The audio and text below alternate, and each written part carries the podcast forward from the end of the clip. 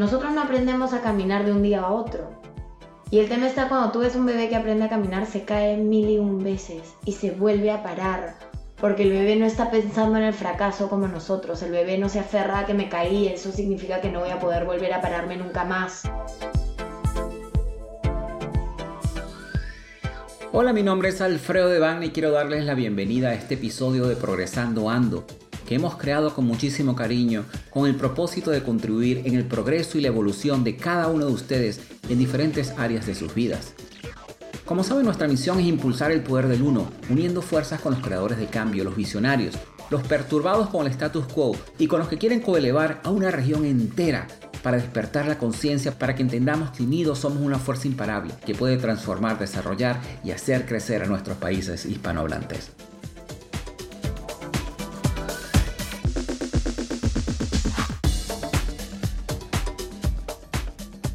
Hola, bienvenidos. Mi nombre es Alfredo de Bagna y quiero darles la bienvenida a este podcast que hemos creado con muchísimo cariño con el propósito de contribuir en el progreso y la evolución de cada uno de ustedes en diferentes áreas de sus vidas. Como saben, nuestra misión es contribuir y elevar el conocimiento de esta bella región para que juntos podamos transformar a nuestros hermanos y hermanas latinoamericanas y así contribuir con los grupos de grandes personas que están ayudando a transformar el resto del mundo. Para mí es un gran honor estar acompañado de una gran amiga a la cual admiro muchísimo por su valentía y su autenticidad. Sus seguidores la describen como una persona honesta, auténtica y un poco loca. Y si ustedes conocen un poco de Viviana, realmente se van a dar cuenta lo auténtica que es y cómo ella justamente ha roto muchísimo de ese condicionamiento social el cual afecta a muchísimas de las personas. Viviana estudió moda en Londres, donde la innovación cultural la llevó más allá de la expresión material y nos va a estar comentando un poco acerca de eso. Adicionalmente, Viviana hizo una transformación en su vida debido a tres muertes cercanas que realmente me gustaría que nos comentaras un poco más cuál fue ese punto de quiebre para ti que te llevó a este camino de la transformación. Ella estudió Holistic Coaching odontológico, me suena, pero realmente... Ontológico, coaching ontológico. Yo cuando leí esta palabra, la verdad que me dijo, odontológico, ¿cómo tú relacionas el Holistic Coaching con los dientes? Ella estudió esto, eh, Holistic Coaching Ontológico en Newfield Network. También estudió psicología budista. Yo no sé cómo tú le haces un estudio psicológico a una persona budista. Eso me tienes que explicar un poco más. Pero espérate, Holistic Coaching lo estudié con Jim Houston en Estados Unidos. El coaching ontológico lo estudié en Newfield Network. Y la ontología es el estudio del ser, cuerpo, emoción y lenguaje. Ah. Yo tampoco sabía que era la palabra antes de estudiarlo, así que no te preocupes. Bueno, fíjate, acabo de aprender algo nuevo. Por la otra parte que me llamó muchísimo la atención fue la parte de psicología budista. Me imagino que es entender un poco cómo piensan los budistas o es para hacerle terapia a los budistas. No necesariamente, creo que la psicología budista tiene más que ver con la filosofía budista y la manera en la que ellos viven su vida, que lo han creado como una psicología budista, porque implica mucho el mindfulness, la meditación, pero está muy dentro de, de sus culturas. El karma es algo muy presente en la psicología budista. Entonces hay muchas herramientas que nos sirven a nosotros que estamos en el otro lado del mundo y tenemos culturas y creencias completamente diferentes. Pero hay otros lados que a lo mejor los miras y dices, yo no creo tanto en el karma y los puedes dejar de lado, pero digamos que es algo muy interesante de ver. Los budistas dicen que tenemos la mente que sufre, porque tenemos attachments y aversions, que son apegos y aversiones. Entonces hay cosas que queremos en nuestras vidas y nos aferramos a ellas y sufrimos de solo pensar en que vamos a perderlas. Entonces estamos sufriendo mientras las tenemos y cuando las perdemos estamos sufriendo. Y aversiones que son las cosas que no queremos que pasen en nuestra vida y que cuando pensamos en que pueden pasar, sufrimos, y cuando pasan, sufrimos. Por ende, dicen que siempre vamos a tener la mente que sufre. Qué interesante, qué interesante. Y estudiaste esta psicología budista, mindfulness y meditación con los mejores líderes espirituales en India, Nepal y Bután. También has tenido la oportunidad de vivir en Londres, en París, en India, en Nepal, en Bután. Eres una ciudadana del mundo. En este momento te enfocas muchísimo en lo que son charlas y talleres que están enfocados más que todo en el empoderamiento de la mujer y un tema que es muy importante que es la autoaceptación de la mujer. Y si una persona es ejemplo de autoaceptación, realmente eres tú y eso lo podemos ver en tus redes sociales. Bueno, en este podcast queríamos enfocarlo un poco, y nosotros antes de esto estuvimos conversando en qué tema sería interesante darle a, nuestros, a nuestra audiencia que les pudiera cambiar su vida. Y una de las cosas es cómo el condicionamiento social puede afectar la manera en que actuamos y que pensamos. Y en algunos casos, cuando no lo controlamos, incluso destruir nuestras vidas. ¿Correcto? Entonces, Viviana también nos está dando algunas herramientas para evitar que este condicionamiento se apodere de nuestra vida en base a tu experiencia. También Viviana de Ferrari, sabes que en muchísimas culturas el de Ferrari, el de es como si estuvieras casada, pero realmente no es así, ¿cierto? No, ese es mi apellido. Así es. a mí me pasa lo mismo porque a mí mi apellido es Alfredo de Vanna y obviamente las personas confunden ese de como si también estuviera casado. Viviana, cuéntanos un poco ¿Cuál fue ese punto de quiebre para ti? ¿Qué fue lo que te llevó en este camino de la transformación y el desarrollo personal y lo que te ha llevado a impactar la vida de tantas personas en Latinoamérica y en el mundo? Mira, la muerte y la pérdida es algo que he tenido muy cerca en mi vida desde siempre. Cuando era niña perdí a mi abuelo, después a mi tío, después a mis otros dos abuelos. Pero creo que la muerte que más me chocó fue la de mi mejor amiga era como mi hermana y la perdí cuando tenía 19 años. Y el punto es que ese momento fue cuestionarme qué estoy haciendo con mi vida, qué es lo que quiero. ¿Me entiendes? Porque estamos acá viviendo una vida, pero así, podemos irnos de un segundo al otro. Hoy estamos y mañana no. Es que nunca lo vamos a saber. Así mismo porque nada está completamente asegurado. Y fue eso lo que me comenzó a hacer preguntarme a mí misma. Esto pasó cuando yo seguí estudiando moda en Londres. Terminé mi carrera, me quedaba un año para acabar y conseguí un trabajo en París y obviamente la emoción de conseguir el trabajo en una super revista era como vivir el sueño de toda persona que había estudiado en moda. Además creo que era la única de, de mi año que salió con trabajo y se mudó a la semana siguiente a París. Entonces era como estaba muy, muy orgullosa de mí y me sentía como en el tope del mundo. Pero claro, luego llego a París a trabajar en esta revista donde la gente era increíble. Yo sé que el, mundo de la moda tiene esta como fama de, de ser un mundo súper superficial, donde la gente se acuchilla por las espaldas y tal. Esa no fue tu experiencia. No, si bien hay ese tipo de gente dentro del mundo de la moda, esa no fue mi experiencia. La gente con la que yo trabajé era gente a uno que le apasionaba su trabajo, que amaba lo que hacía. Y yo miraba un zapato y decía, Ay, pero esto es un zapato. ¿Me entiendes? O sea, sí, veo la creación, el arte, pero como no terminaba de encontrarme, no terminaba de, de sentir esa pasión que el resto de gente sentía. Y obviamente esto fue todo un proceso, no es que llegué y el primer día dije, no, esto no es para mí, no, estuve en la revista como un año y diez meses, casi dos años. Y fue poco a poco que me fui dando cuenta, no estoy feliz, no estoy haciendo lo que quiero, o sea, no quiero ir a la oficina.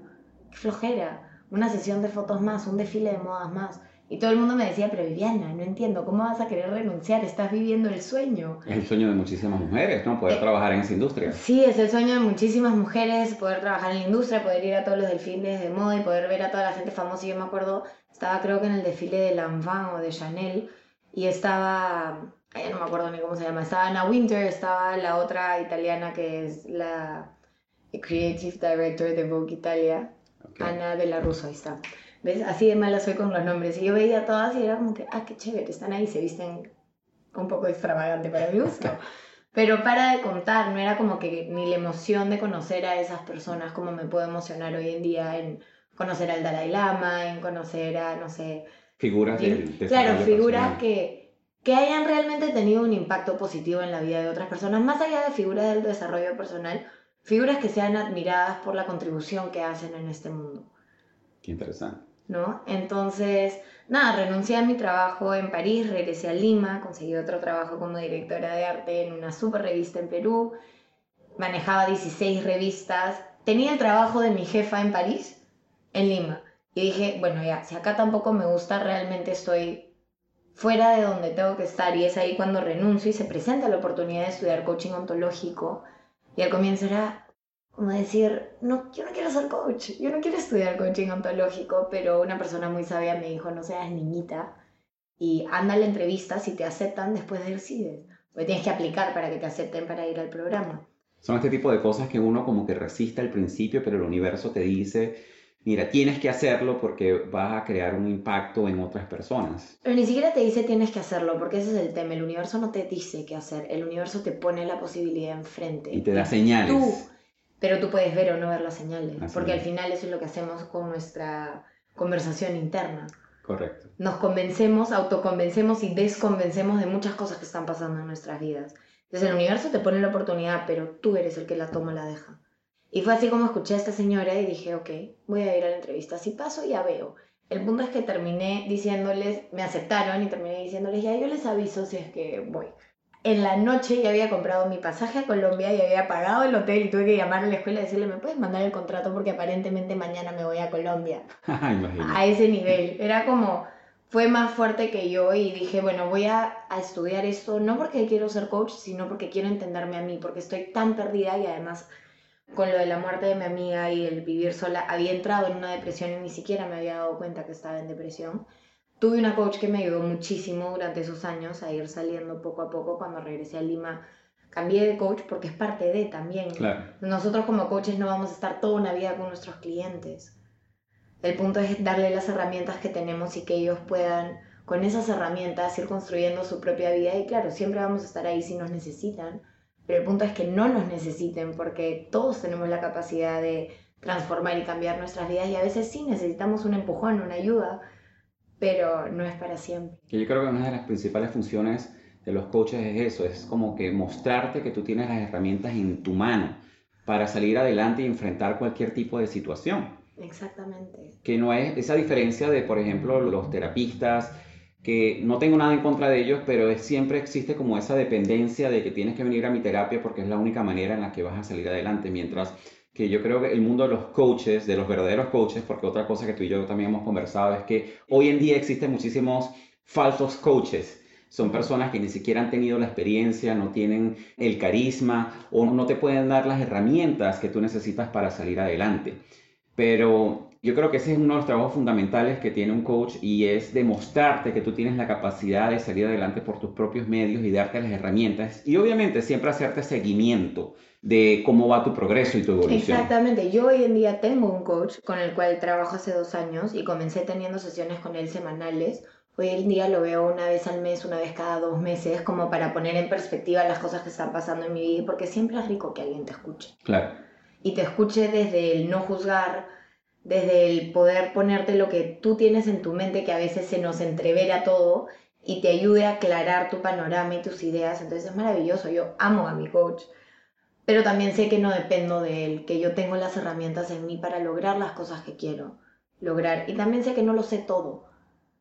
Y creo que eso es algo en lo que muchas veces podemos llegar a pecar como coaches que hemos estudiado el poder de la mente y, y todas la, bueno, las cosas que vienen con eso, digamos, y todo el poder que realmente tenemos, a comenzar a creernos que no sabemos todo y el día que tú comienzas a creer que te sabes todo es el día que te equivocaste garrafalmente. Cuando pierdes la humildad. La humildad es siempre querer aprender algo nuevo. Exactamente. Incluso las experiencias de tus clientes. Y cuando uno comienza a hacer coaching desde la arrogancia ontológica, pues no estás haciendo coaching, simplemente le estás diciendo a la persona lo que tú crees le vendría mejor para su vida y no es así porque tú no vives su vida. Así mismo. Y sí, fue así como renuncié a mi trabajo en París, estudié coaching ontológico, me enamoré de el poder de nuestra mente, de cómo el hecho de nuestros pensamientos crear nuestra realidad, nuestras creencias, el condicionamiento que tenemos dentro de nosotros mismos que es parte de, porque lo absorbemos desde el momento en el que nacemos. Háblanos un poco más acerca de esa parte del condicionamiento social donde vivimos y cómo desde tu punto de vista eso puede afectar a las personas a tomar ciertas decisiones o afectar la manera en que ellos piensan y cómo eso puede llegar incluso hasta destruir su vida. Mira, las creencias es algo que todos tenemos y va a variar dependiendo de cada cultura.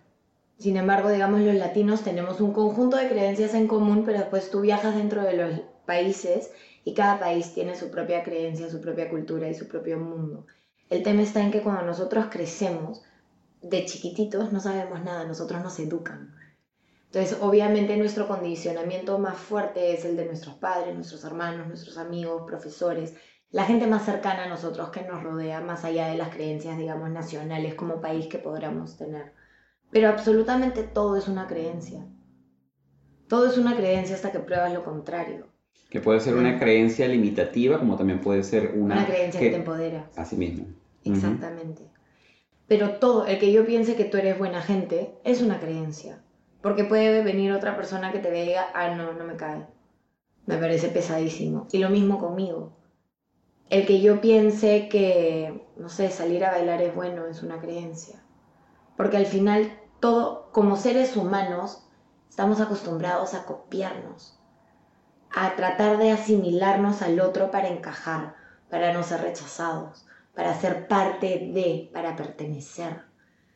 Y nos tenemos que poner a pensar en las épocas muy antiguas, cuando recién existíamos y todo el proceso de la evolución. Si tú no eras parte de tu tribu, si tu tribu o tu clan te botaba del clan, significaba la muerte. Porque afuera habían animales que te podían matar, probablemente no podías conseguir comida y abrigo y etcétera, etcétera. Entonces esto está en nuestro cerebro reptiliano, sigue siendo parte de nosotros y tenemos ese miedo a, a ser rechazados, por eso dejamos de ser nosotros mismos y tratamos de adaptar estas creencias que nos asemejan o nos hacen similares a la gente que nos rodea. Que nos conectan de una manera u otra con esta sociedad en la cual nosotros queremos encajar. Exactamente, y el tema está en que la sociedad tiene todos estos estándares y, y como reglas que por un lado nos ayudan a ser civiles, como la regla de no matar. Muy buena regla, pienso yo. Exactamente. Hay reglas que hasta cierto punto son necesarias, digamos, para mantener un orden dentro de la manera en la que vivimos. Pero, por ejemplo, si tú te vas a los estándares de belleza, ese condicionamiento ha venido de dónde? Si tú te pones a pensar en la época de Botero, en las épocas antiguas, cuando tú ves cuadros antiguos, todo el mundo era rellenito. ¿Por qué? Porque eso significaba abundancia, riqueza, bienestar. Hoy en día ser gordo, o gordita, o gordito, como quieras decirlo, para no ser despectivos, eh, está visto como, ¿qué es eso? Como que no te cuidas, exactamente. Como que no te cuidas, no te quieres lo suficiente, etcétera, etcétera. Y al final, una cosa es ser saludable y otra cosa es darnos cuenta que hay distintos tipos de cuerpo, que no todos podemos ser como salen en las revistas, ya sea los hombres o las mujeres. Se ha creado un estándar de belleza tan irreal que hoy en día tenemos niños y niñas de 8 años sufriendo de bulimia y anorexia porque quieren ser como la gente que se ve en las revistas. Niños con cuerpo de niños que obviamente no van a tener el cuerpo de la gente que ven en las revistas porque no han ni siquiera desarrollado para convertirse en mujer hombre. Entonces es este tipo de condicionamiento que comienza a marcar y definir quiénes somos y quiénes queremos ser. Y no solo es el condicionamiento de la belleza y de cómo nos vemos, sino de cómo tenemos que hacer, cómo tenemos que actuar. Uno tiene que estudiar, tiene que ir a la universidad, tiene que conseguir un buen trabajo, después comprarse el carro, la casa, la pareja, los hijos, y después de todo esto vas a ser feliz. Como el sueño americano que nos venden, ¿no? Una vez que tienes todas estas cosas, eres feliz. ¿Cuánta gente conoces que tiene todo eso y es plenamente infeliz? Bueno, lo vemos con los artistas muy famosos que a pesar de que tienen tanta abundancia financiera, realmente no son felices en muchísimos aspectos de su vida. Ahora, ¿cómo cambiaste tú ese paradigma? ¿Cómo cambiamos nosotros ese paradigma social? Y para estas personas que no conocen qué es un paradigma, que es algo que se utiliza, un término que se utiliza mucho en el mundo del desarrollo personal, es como un patrón, un modelo, un ejemplo que están basados en un conjunto de teorías, y pueden ser teorías desarrolladas por otras personas obviamente, pero que esas personas les sirvieron en ese momento. Entonces, de ahí se genera un paradigma y las personas piensan, ok, pero ahora cómo yo rompo ese paradigma, cómo yo rompo ese modelo de pensamiento, ese patrón que bueno, que otras personas probaron, pero no necesariamente quiere decir que les vaya a servir a todo el mundo. ¿Qué te llevó a ti a romper ese paradigma social donde todo el mundo trata de encajar en un mismo envase, bajo unas mismas condiciones, como dices tú, de belleza, no solamente de belleza, sino financieras y en muchísimas áreas de tu vida? ¿Qué te llevó a darte cuenta de que, mira, esto que me quieren vender a mí en las revistas, incluso tú trabajando en el área de la moda, mm. no necesariamente tengo que ser yo, yo me tengo que aceptar, porque algo de lo cual tú trabajas muchísimo y has ayudado a muchísimas mujeres en la parte de aceptación, de autoaceptación personal. Cuéntanos un poco más de eso. Mira, en realidad creo que ha sido un proceso súper largo y es un proceso que todavía no acaba. Porque si bien me amo y me acepto como soy, siguen habiendo partes de mí que no me gustan, siguen habiendo partes de mí que me crean inseguridad.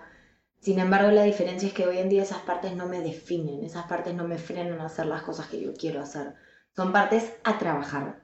Entonces por lo menos me dan un reto de hacer algo. ¿Y qué me llevó a esto? Todo empezó en realidad con la muerte de esta amiga, que comenzó, que me llevó a una depresión y, y creo que fue tocar fondo, fue realmente cuestionar qué hago yo en este mundo, no quiero seguir viviendo, no estoy diciendo que llegué a ser suicida y como atentar algo contra mi vida, pero sí habían días en los que me levantaba y me decía, no quiero vivir.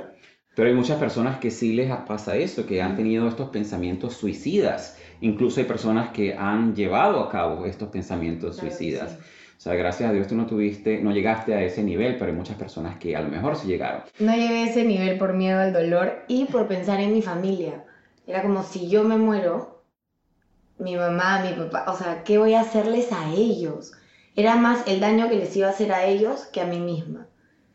Entonces, por otro lado, era como siempre pensar en los demás.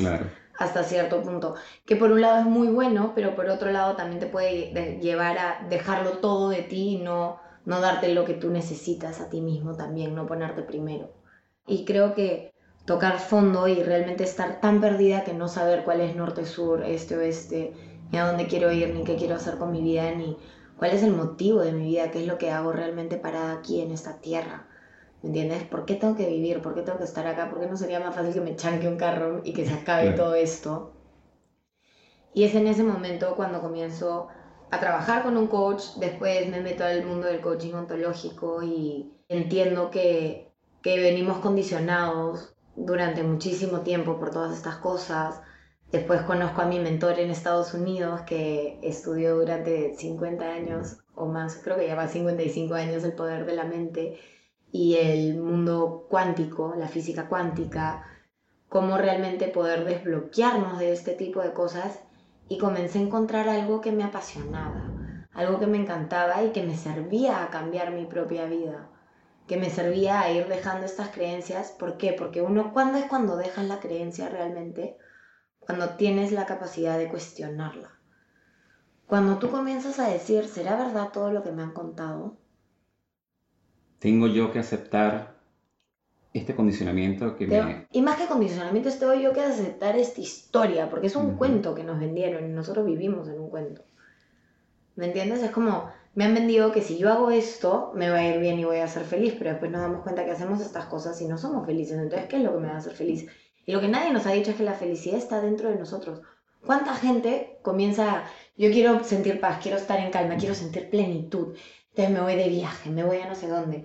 Uno de los mayores aprendizajes de mi viaje a Asia, del tiempo que pude vivir en Asia, fue no importa qué tan lejos corras, tus problemas te van a perseguir porque están en tu mente, se van contigo. Y ese concepto me pareció súper interesante porque muchas personas, como dices tú, buscan huir, pero no importa dónde estés, no importa dónde te escondes, si no eres capaz de enfrentar los problemas, siempre van a estar allí. Y no solo es enfrentarlos, sino es racionalizarlos, porque a veces tenemos muchos miedos que nos acompañan desde que somos niñas o niños y que ni siquiera sabemos que son ahí y están en nuestro subconsciente y hace que actuemos de determinadas maneras y nos bloqueemos. Por ejemplo, uno de los míos era el gran miedo al rechazo, que es algo que sigo trabajando hoy en día. Por eso a mí cuando me gusta alguien, en vez de como ser una persona normal, me comporto como una niña de tres años. Es como, ay, no me toques, déjame paz, ¿Me entiendes? Y me vuelvo estúpida. O sea, realmente retrocedo todo mi aprendizaje. Y mi mamá me dice, Viviana, no entiendo, eres tan madura para tantas cosas, pero cuando te gusta alguien te vuelves... Y yo, yo sé, tengo que trabajarlo. y eso es en lo que he estado trabajando ahora. Y una vez que tomas conciencia de las cosas que estás haciendo, el miedo al rechazo sigue ahí. Sin embargo, hoy en día me puedo dar cuenta que me gusta alguien y puedo comportarme como yo. Sí, siento esa sensación, como esa emoción de ah, qué va a pasar, pero ya no me convierto en esa niñita que al final lo que hacía que era darme razón a esa niña, a ese miedo que tenía de niña de ser rechazada, porque había sido rechazada en el colegio por bullying, por yo pesaba 105 kilos, entonces digamos era súper grande y había un bullying ahí, había un rechazo de la gente que me rodeaba por vergüenza parar conmigo, entonces era como esa vergüenza de ser quien era yo. Y eso era lo que hacía cada vez que me gustaba alguien, los empujaba para qué, para que me den la razón a esa niña de, no, es que no importa lo que hagas, igual te van a rechazar, entonces ¿para qué abrirte? ¿Para qué aceptar a que esa persona entre y darle la posibilidad si igual te van a hacer daño? Mira, algo muy interesante que dijiste es que los, los miedos, en este caso el miedo al rechazo, siempre van a estar allí. Es como decidimos nosotros enfrentarlos, racionalizarlos y quizás utilizarlos como una herramienta para empoderarnos y salir adelante. Y eso me parece bien interesante. Otra cosa que veo que cuando comentas que en el momento en que tocaste fondo, identificaste primero que tenías un problema. Yo creo que eso es como uno de los primeros pasos que cuando una persona está enfrentando cualquier situación en su vida es muy importante, es identificar, mira, tengo un problema. Creo que el problema lo identifiqué después de como seis meses de coaching con mi coach. Al comienzo fue como, creo que en el fondo sí sabía que tenía un problema. ¿Y buscaste ayuda? Pero no la busqué, fue como, en el fondo sentía que necesitaba ayuda porque sentía que no podía más con mi vida. Pero no quería aceptarlo. Porque qué miedo, no ser suficiente, no poder ayudarte a ti mismo, ¿qué van a decir los demás?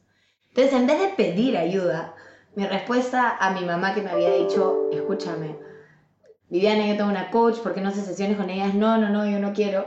Un día la llamo y le digo, bueno, tanto que me has jodido para que hagas sesiones con tu coach, ya pues, empezaré con tu coach. Esa fue mi manera de pedir ayuda, porque me daba miedo pedir ayuda, me daba miedo ser vulnerable, me daba miedo aceptar que yo no podía sola. ¿Por qué? Porque teníamos todo este condicionamiento social de que si tú necesitas ayuda, entonces estás cagado, que no vas a poder hacer nada con tu vida, que eres débil, que no. Y todas estas cosas al final era como el pedir ayuda, era comprobar todas estas cosas. Después de un tiempo de terapia me di cuenta lo ridículo de sentirme de esa manera, porque al final no tenemos la respuesta para todos, no nacemos sabiendo caminar, no nacemos sabiendo hablar, alguien nos lo enseña. Entonces a veces estamos en situaciones que no planeábamos vivir y no sabemos cómo salir de ahí. Y está bien, y a veces necesitamos que alguien nos ayude a ponernos en perspectiva y a darnos las herramientas para que nosotros mismos nos demos cuenta que podemos salir.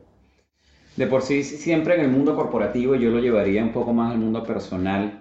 Una de tus mayores fortalezas es reconocer cuando necesitas ayuda y solicitar esta ayuda a tus compañeros. Yo extendería eso al mundo personal y creo que es muy importante cuando tú sabes que estás pasando por algo que a lo mejor en ese momento es más grande que tú simplemente ir allá y buscar a tus amigos, o si no puedes trabajar con tus amigos, es también buscar a personas que ya tengan esa experiencia, coaches que te puedan ayudar a salir de ese tipo de situaciones. Sí, y tú dices coaches, pero yo conozco a gente que le sirve ir donde su psicólogo, donde su psicoanalista, donde su psiquiatra, que cada uno encuentre lo que le resuene y lo que le funcione. Yo no tengo nada en contra de todas las otras terapias.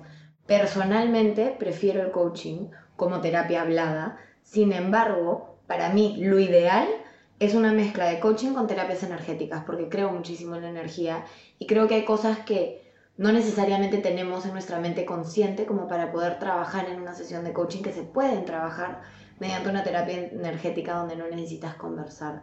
Pero eso sí, lo único que recomiendo es que busques una persona que realmente te resuene. Sí, porque si vas a permitir que alguien manipule y, y transmute y mueva tu energía, tiene que ser alguien en la que realmente confíes. Tiene que ser alguien con la cual tú conectes, por supuesto. Y con el coach también. Lo primero que yo le digo a mis clientes después de la primera sesión es, si no conectaste conmigo hoy día, no regreses porque no te ayudas ni a ti ni a mí. Y es la verdad. Porque si no hay una conexión, no vamos a llegar a crear ese vínculo de, de confianza. Y si no hay confianza, no hay un avance. Qué interesante.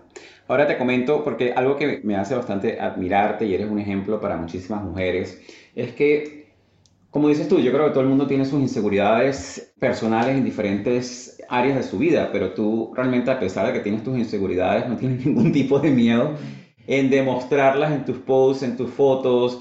Eh, hay un, recuerdo una historia que tuviste donde te tomaste una foto en traje de baño y sí, colocaste, y sí, tengo celulitis, y que algo así, me pareció súper interesante, porque eso es algo que lleva a tener muchísima valentía, para eso hay que tener coraje, más bien las mujeres tomarían 50 fotos antes de poder postear una donde les salga un poquito de celulitis. ¿Qué herramientas les darías tú a esas mujeres como para vencer esas inseguridades y ser ellas y aceptarse como ellas son? Bueno, no solamente las mujeres, porque también incluso muchísimos hombres que tienen inseguridades. En general, ¿Qué herramientas tú les darías a esas personas como para que ellos puedan vencer esas inseguridades y de verdad ser ellos? Que yo creo que es lo más poderoso que una persona puede tener, esa autenticidad que demuestras tú. El tema es que mucha gente no sabe quiénes son, porque vivimos tan abrumados con todo el condicionamiento social, con todos los cuentos que nos dijeron que teníamos que cumplir para ser quienes somos, que creo que comenzaría por sentarme un día y decir quién soy, o por lo menos quién quiero ser ¿De dónde vienen estos sueños? Entonces cuando tú comienzas a plasmarlo en un papel, en tu laptop, hablado, como tú quieras, comienzas a tener más claridad de cuál es mi esencia, qué es lo que realmente me apasiona, me encanta y, y cuando soy de esa manera me siento libre, me siento feliz, me siento pleno. Entonces comenzaría por ese lado. Después algo que sirve muchísimo también es mirarte en el espejo. Mirarte en el espejo, pero no mirarte y enfocarte en las cosas negativas que no te gustan, sino mirarte plenamente, mirarte a los ojos primero y tratar de ver más allá, mirarte y validarte y decirte, yo soy tu nombre. O sea, por ejemplo, en mi caso sería, yo soy Viviana. Yo no soy mis rollos, yo no soy mi celulitis, yo no soy los gorditos que se me salen por los costados, yo no soy mis defectos, yo soy Viviana. Sí, tengo todos esos defectos, pero también tengo todas estas otras cosas. Entonces, cuando comienzas a enfocarte en todos tus aspectos positivos también, yo, a mí me gusta hacer una lista de aspectos positivos y áreas de mejora, para no llamarlos defectos. Qué bien, mira, qué interesante. Entonces son cosas que a lo mejor, y no solo cosas físicas, cosas de mi personalidad también. Por supuesto. Yo soy una, yo tengo un carácter muy, muy fuerte. Entonces puedo llegar a, a sonar muy mandona, como que quiero controlar todo. Y antes era una persona muy mandona. Hoy en día, si bien sigo siendo algo mandona y algo controladora, el nivel ha bajado muchísimo porque es algo en lo que he trabajado. Por un lado, el tener esta característica de querer controlar las cosas y de mandar y organizar cómo tienen que salir, es hasta cierto punto leadership, o sea, es tener algo de líder dentro de ti. Pero tienes que, exacto, liderazgo, perdón el Spanish, pero tienes que saber hasta qué punto te empodera y te ayuda a ser mejor persona y hasta qué punto te limita y te hace caer pesado y simplemente te bloquea a crear cualquier oportunidad que quieras crear en tu vida. Lo mismo con ser histérica. Yo soy una persona algo histérica de vez en cuando. Tengo poca paciencia. Pero ahora tengo mucha más paciencia que antes. ¿Por qué? Porque me doy cuenta que muchas cosas no están dentro de mi control. Y porque me doy cuenta que cuando pierdo la paciencia, a la única que afecto es a mí la rabia, el perder la paciencia, el pasarlo mal, es como agarrar un carbón prendido que quema y querer tirárselo a otra persona. ¿Quién se quema? ¿Quién se quema primero? El que lo agarra. Interesante. Exacto, ¿y quién se quema más? Porque la, la otra persona por último se lo tira y le rebota, tú lo agarraste para tirarlo. ¿Me entiendes? Entonces creo que comenzaría por ese lado y hacer las listas de los lados que me encantan de mí y mis aspectos a mejorar, qué cosas no me gustan, desde lo físico hasta situaciones en mi vida, cosas de mi personalidad que quiera mejorar también y comenzar a darnos cuenta que si bien no somos perfectos dentro de la perfección que nos han vendido, porque es un, es un estándar. Correcto. Y sabes que desde mi punto de vista yo siempre le he dicho a, bueno, a las personas que han trabajado conmigo y a mis amigos, que realmente la perfección es el, estándar más bajo en el cual una persona se puede medir, porque realmente la perfección como tal no existe. Entonces es un estándar muy bajo porque siempre vas a estar tratando de llegar a un nivel, a otro nivel, a otro nivel, y a veces es un viaje que puede ser muy frustrante para muchísimas personas. Exactamente, y ese es el tema.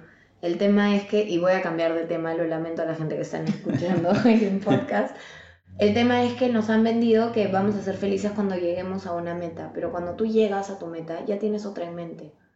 Y en realidad si te das cuenta la vida se trata de seguir cumpliendo metas todo el tiempo. Todo el tiempo estamos cumpliendo y mejorando y avanzando. Sin embargo, la vida se trata del camino.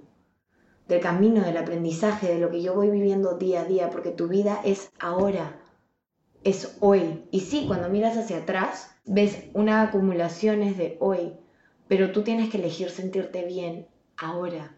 No es cuando tengas algo, porque cuando tengas eso que buscas, vas a ser feliz por 5 segundos o 5 minutos o 3 días, pero después va a haber algo más que quieras. No, de por sí, yo he visto que la depresión siempre, en el aspecto del desarrollo personal, la depresión es vivir en el pasado.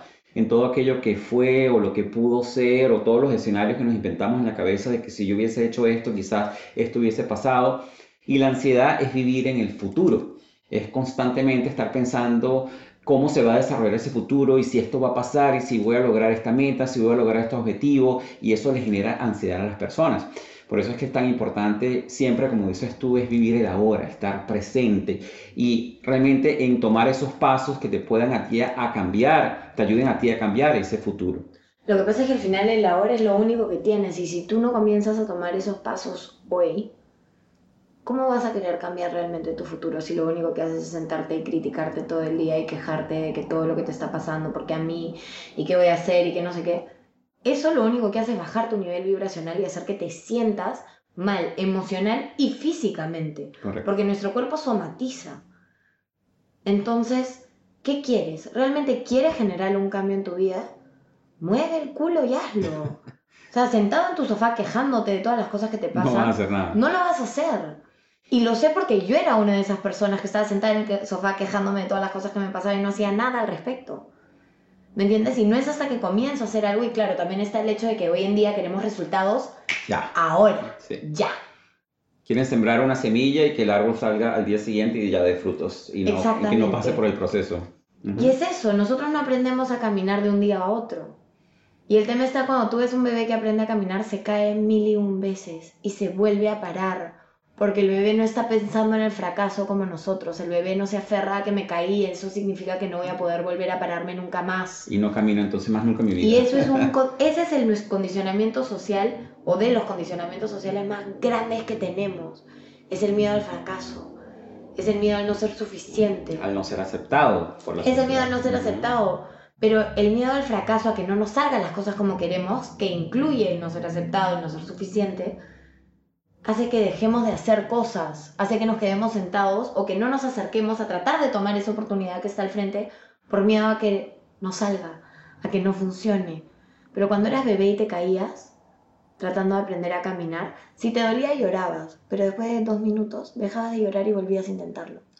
Entonces no estoy diciendo que dejes de validar tus emociones y dejes de sentirlas, para nada, siéntelas, pero date cuenta que las emociones son pasajeras, nada dura para siempre. No te vas a quedar sintiendo esa frustración por el resto de tu vida.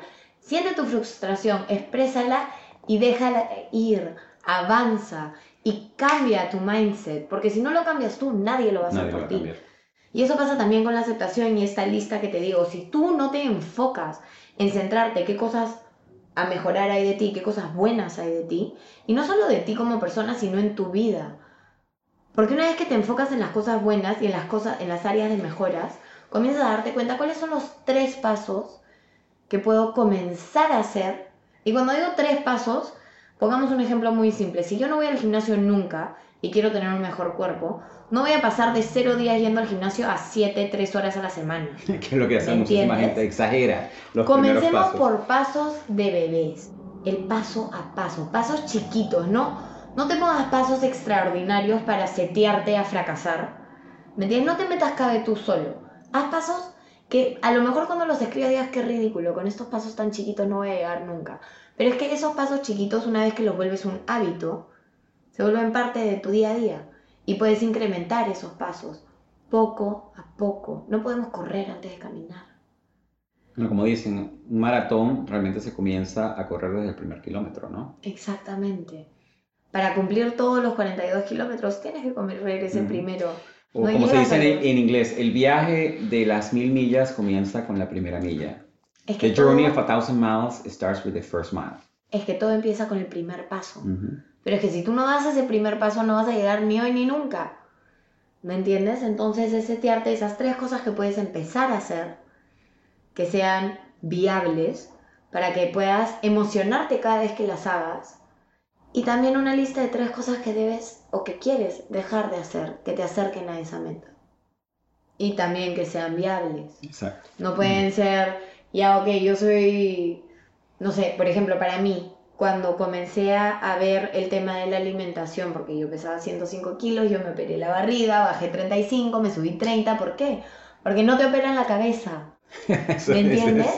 Entonces, claro, me hice esta operación que a mi papá les costó un montón Y al año ya pesaba 5 kilos menos de lo que pesaba originalmente. Y eso es interesante porque no importa en qué te enfoques, si quieres bajar de peso, si quieres ganar más músculo, si quieres ganar más dinero, si no comienzas trabajando cuáles son esos bloqueos mentales o esas situaciones mentales que no te permiten, o esas creencias limitativas, exacto, esos, esos paradigmas que te mantienen estancado en esas situaciones, si no comienzas por allí, es muy difícil de que logres los otros objetivos.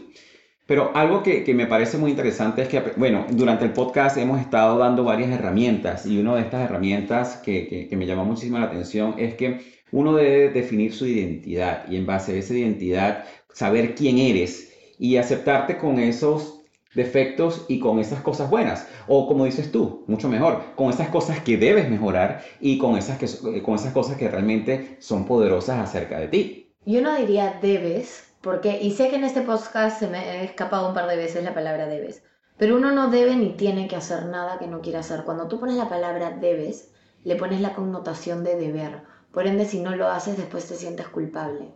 Y la culpa es otra emoción que no nos ayuda a seguir avanzando. Entonces, no debes hacer absolutamente nada que no quieras hacer. Por eso hace la lista de las cosas que quieres hacer las cosas que quieres comenzar a hacer y las cosas que quieres comenzar a dejar de hacer para acercarte a esa meta. Porque cuando tú quieres hacer algo, lo haces porque tú quieres, no porque tú debes, no porque hay una obligación detrás. Entonces creo que eso es algo muy importante, que no nos damos cuenta que al final vamos como cargando esa mochila de, de culpa de todas las cosas que debíamos haber hecho y que no hicimos. O sea, más allá de una obligación, hacerlo como algo que tú quieras hacer por ti mismo y para ti Exactamente, y al final es un poco como la impecabilidad de la palabra, porque no nos damos cuenta, pero las palabras también tienen una carga energética, tienen un significado para nosotros. Entonces, cuando yo digo yo debo hacer esto, debo, debo, debo, debo, o tengo que hacer esto, le pongo la obligación encima, por ende lo hago más pesado y cuando no lo hago me siento culpable. A mí me gusta más decir yo planeo hacer. Yo elijo, que también es muy poderoso. Yo quiero. Yo elijo hacer esta lista porque sé que me va a ayudar. Yo elijo. Entonces, cuando yo comencé con el tema del peso, yo elegí, en vez de comerme 20 brownies, porque también era, es como necesitaba cantidad, me comía mis emociones. Era, elijo comer 10. Y 10 igual es un montón de brownies, pero mi cuerpo está acostumbrado a 20, entonces no tengo que pasarlo de 20 a 0. Puedo pasarlo a 10 y mi cuerpo ya va a ver un resultado. Cuando me acostumbré al 10, Dije, ok, a 8. Ok, a 7. Creo que hoy en día puedo, hasta el día de hoy, casi no existe el día que no me coma un dulce, pero puede ser un brownie, un chocolate, un helado, y disfrutarlo, porque si lo voy a hacer, ¿para qué lo voy a hacer con culpa? Si ya me voy a comer el helado y todo el azúcar que tiene, por lo menos lo disfruto, ¿no? Y me di cuenta que cuando uno, la gente hoy en día me está preguntando, oye, ¿qué has hecho? Te veo más flaca. Y te juro por Dios que en los últimos cuatro meses, que es los meses en los que me han comenzado a preguntar, no he hecho absolutamente nada de dieta. Pero he estado tan feliz y tan conectada conmigo misma y disfrutando cada momento que me provoca nutrirme. Por ende, como más sano, sí, pero no dejo de darme un gusto no me limito, no me condiciono, no me freno. Y sí, mucha gente que es como health guru y la salud y comer sano y nada de azúcares ni carbohidratos ni no sé qué dirá que estoy loca, pero me funciona a mí. Entonces, si a ti no te resuena lo que digo, suéltalo, sóplalo, que se vaya. Si te resuena, increíble, porque al final es eso, eso es el condicionamiento social. No hay una forma que funciona, hay múltiples formas. Tienes que buscar la que te funciona a ti. Si hacer la lista no te funciona, si mirar al espejo no te funciona, pero el tema te parece interesante, busca en internet. Hay mil metodologías. Cada uno tiene que buscar la que le resuene, pero si tú no te pones las ganas, ¿me entiendes? Si tú no te pones las pilas y te pones a buscar. Si no eliges cambiar. Si no eliges cambiar, entonces nadie lo va a hacer por ti. Y el tema está en que dentro de este cambio vas a ir encontrando porque también no quería cerrar este podcast sin terminar de decir que hablamos de quién soy yo y quién soy yo puede ser una pregunta como muy heavy, muy pesada, muy grande, con una connotación como maestra de quién soy yo. Hasta el día de hoy yo sigo descubriendo quién soy yo, pero cada vez lo tengo un poco más claro, cada vez tengo más claro las cosas que me gustan, las cosas de las que no me gustan, lo que estoy dispuesta a aceptar y lo que no. Entonces, eso es muy interesante, y disculpa que te interrumpa, porque yo pienso que realmente nosotros nunca vamos a descubrir en su totalidad quiénes somos, porque todos los días, si lo hacemos bien, estamos creciendo, estamos evolucionando, estamos, aprendiendo cosas nuevas. Estamos cambiando. Así mismo. Entonces es muy interesante que tú comentes eso. Claro, porque mucha gente va a terminar de escuchar este podcast y va a decir, oh, oh, ¿y yo quién soy? Y se va a meter en un hoyo a ellos mismos, porque yo era una de esas personas, entonces sé que a la gente le pasan estas cosas. Yo lo he vivido, entonces no te metas en un hoyo si es que no sabes quién eres. Comienza a hacer la lista de qué cosas sí te gustan, qué cosas disfrutas, y poco a poco trata de hacer más de esas cosas que disfrutas. Trata de buscar las cosas positivas dentro de las cosas que a lo mejor no disfrutas y son una obligación para ti. Hay gente que no disfruta ir al trabajo, sin embargo yo conocí a una persona una vez que era súper feliz en su trabajo, era barrendero, y yo le pregunté, ¿tú qué haces? Y me dice, yo ayudo a que esta ciudad esté más limpia. ¿Me entiendes? Entonces cuando se pone esa connotación, por más que mm. limpie tres calles de un distrito, él ayuda a que esta ciudad esté limpia. Entonces su misión dentro del trabajo se hace mucho más grande. ¿Me entiendes? Entonces es también encontrarle el lado positivo a las cosas que nos van pasando, a las cosas que tenemos que hacer. Yo personalmente no disfruto ir al gimnasio, pero a veces voy al gimnasio porque necesito mover mi energía, necesito salir y mover mi cuerpo. ¿Me entiendes? Más allá que por adelgazar o no sé qué, es como para soltar las cosas que me están una manera de liberar el estrés. Y eso que acabas de decir es muy interesante y podemos hacer otros podcasts solamente hablando de, de, cómo las personas ven su trabajo en base a funciones, más allá que la misión que estén realizando. Y eso es algo que nosotros hemos aprendido también a cambiar ese mindset de nuestro equipo. ¿Qué es lo que estamos haciendo nosotros y cómo estamos contribuyendo en la vida de otras personas? Pero eso, definitivamente es un tema para otro podcast. Exactamente. Y lo más importante para cerrar, porque ya sé que ya nos pasamos del tiempo, obviamente, conmigo siempre duran más los podcasts, lo lamento, gente, es gratitud. Si tú puedes sentarte hoy y ver todas las cosas que ya tienes en tu vida, más allá de todas las cosas que quieres, todos queremos cosas, todos queremos tener más desde lo emocional hasta lo material, hasta la manera de, vernos, lo que fuera. Pero lo que ya tienes hoy, si tú tienes agua, luz, un techo y comida, tienes más que el 75% del mundo que no tienen esas cuatro cosas juntas. Entonces, ponte a pensar si tienes una familia que te ama, tienes más que gente que ha perdido a su familia. Si tienes amigos que te rodeas, tienes más que a lo mejor que gente que se está sintiendo completamente solos. Si te tienes a ti como tu mayor apoyo, tienes más que gente que no se ama y no se acepta y que solo se critica constantemente porque somos nuestros mayores críticos. Entonces, si tú por lo menos puedes ver todo lo que ya hay, comienzas a vibrar desde la gratitud, comienzas a enfocarte no en el punto negro de las cosas que no quieres o las cosas que te faltan, sino comienzas a enfocarte en que hay mucho más y comienzas a vivir por ende una vida mucho más plena, una vida mucho más agradecida y desde la gratitud el camino a donde sea que quieras llegar se vuelve mucho más fácil, se vuelve mucho más entretenido y se vuelve mucho más viable y no te voy a decir que vas a vivir on por el resto de tu vida, porque no. Sin embargo, cuando tengas una dificultad, cuando tengas una piedra en el camino, por lo menos desde la gratitud, vas a poder decir, ya, ok, ¿qué tengo que aprender de esta situación? Y vas a poder seguir adelante. Vas a poder regresar a ese espacio de gratitud. Sí, date 10 minutos, quéjate, date una hora, quéjate. Todo el mundo, yo que me quejo, yo soy una quejona, pero me doy 10 minutos para quejarme y después lo suelto. Y me enfoco en todas las cosas que sí estoy disfrutando. Conversación mental interna es básico para todo el mundo. No creas que estás loco si te hablas en tu cerebro. Todo el mundo lo hace, la gente a veces no quiere aceptarlo. Y a veces esa es una de las mejores conversaciones, las que tenemos con nosotros mismos, porque son las que nos muestran qué es lo que estoy pensando y de dónde viene esto que creo. ¿Me está ayudando? O sea, ¿realmente esta creencia me está empoderando a ser la persona que quiero ser o me está frenando y me está diciendo que no tengo suficiente? Porque el hecho de que esté aquí y pueda respirar y pueda vivir, ya tengo más que mucha gente que no está con nosotros. Así mismo. Definitivamente muchísimas personas no entienden el poder que tiene la gratitud en sus vidas. Y recientemente, bueno, yo hice un grupo de agradecimiento con varios familiares y amigos y nuestra misión es todos los días dar gracias por algo. Y puede ser por lo más sencillo como que hoy tengo agua caliente y fíjense que no todo el mundo tiene acceso al agua caliente. Hoy el día está Me lo soleado. Vas a decir a mí que viví, viví un mes en las montañas con una familia, con una ONG con la que trabajo y me fui a vivir con las familias para poder entender realmente cuáles eran sus necesidades desde sus creencias y desde su forma de vivir.